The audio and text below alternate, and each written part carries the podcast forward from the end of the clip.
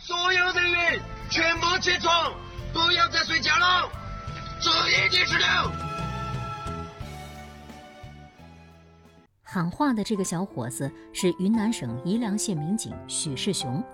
该县近日遭遇暴雨，河水水位暴涨。为了让居民能够尽快疏散，在喇叭坏了、车不时被落石砸的情况下，许世雄就这样靠嗓子沿街喊了好几个小时，最终和同事成功转移两百多人。与云南省宜良县情况类似，当前全国多地发生洪涝，我国南北方全面进入主汛期。与以往相比，今年的汛期不仅提前了四天，而且汛情呈现多广猛的严峻形势。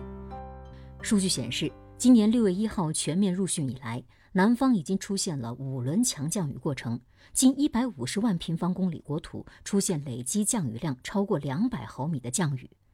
这是什么概念呢？这意味着近六分之一的国土雨量超过二百毫米。其中，广西大部、广东中部和东部、福建西部、江西东部等地降雨量达到三百到五百毫米，局部地区超过八百毫米。八百毫米有多严重呢？你可能想象不到。北京二零一九年全年的降雨量为五百多毫米，南方经历暴雨的短短几天，降雨量就远超过北京全年的量，严重程度可想而知。而不仅是降雨量多，降雨的波及范围还很广。据了解，每年的雨带基本都是自南向北推移。然而，从气象方面来看，今年全国降水总体呈现南北多、中间少的情况，将会形成五个主要多雨区和三个主要少雨区。据水利气象联合预测，以北方雨带为主。黄河中游、海河南系、松花江、辽河、长江中游、洞庭湖水系、珠江流域西江和北江等河流可能发生区域性较大洪水。七月四号，水利部已将水旱灾害防御四级应急响应提升至三级。降雨多、范围广，那么汛情的破坏力又有多强呢？来说一组数据，您就知道了。入汛以来，全国有七十五个县市日降水量突破当月极值。有九县市日降水量打破当地历史记录。截至六月三十号，全国平均降雨量二百九十三点九毫米，是一九六一年以来历史同期第十多。共有二百七十七条河流发生超警以上洪水，其中十一条河流发生超历史水位洪水。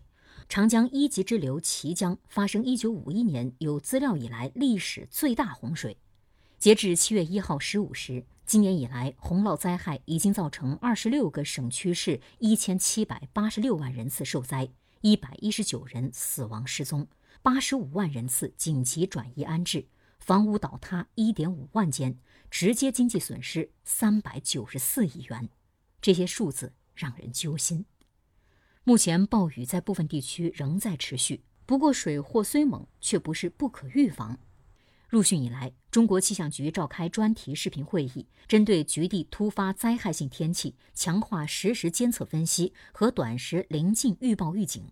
水利部先后调度大中型水库九百一十八座次，共拦蓄洪水二百零六亿立方米，初步分析减淹城镇二百五十个，减淹耕地面积四百四十四万亩，避免人员转移近三百零九万人。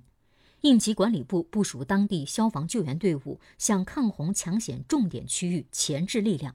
截至七月五号，全国消防队伍共参与各类抗洪抢险救援两千九百一十七起，营救遇险被困群众六千一百八十六人，疏散转移被困群众三万余人。与此同时，各地也纷纷闻讯而动。武汉市六号将排涝应急响应和防汛应急响应级别提升至二级。辽宁省自然资源部门查明泥石流等地质灾害隐患点两千七百余处。江西滚动发布逐六小时降雨落区预报和洪水预报，提前组织危险区和受威胁区的群众转移避险。最后也要提醒大家，目前正值梅雨季，未来暴雨仍不会停歇。出门的话，记得带好雨具，及时关注预警信息。如果遇到山洪地质灾害，一定要及时科学避险。